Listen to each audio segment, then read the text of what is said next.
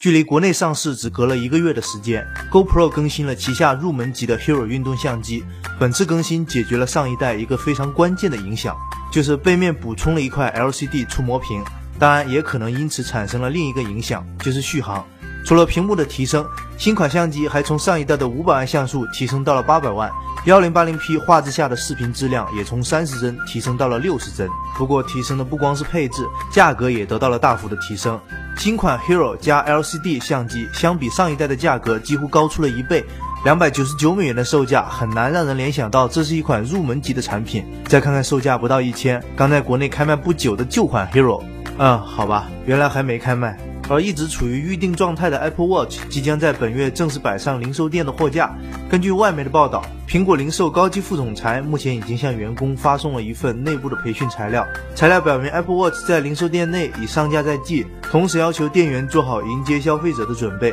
具体的零售方式则会采取每日八点预约自取的形式。不过，在发布了近两个月之后，你还会考虑购买这款电子表吗？而对于已经宣布免费升级 Windows 十的微软来说，他们今天公布了 Windows 十的零售价格，其中家庭版的售价为一百一十九美元，专业版的售价为一百九十九美元，而从家庭版升级到专业版的价格为九十九美元。当然了，如果你已经是 Windows 七或八的用户，升级都是免费的，但前提是你是一名正版用户。接下来看看硬件方面的消息，在台北举办的 Computex 二零一五展会上。瑞信微和第三方共同推出了一款号称全球最低功耗的 WiFi 芯片。该芯片的功耗与蓝牙4.0较为接近，相比现有的物联网设备的 WiFi 功耗降低了百分之八十五之多。而闪迪则是在今天推出了一款号称全球最小的一百二十八 G U 盘，它的长度为两厘米，宽度仅为一点五厘米，价格则是高达一百二十美元。于是小编果断下单了一个一点二美元的读卡器。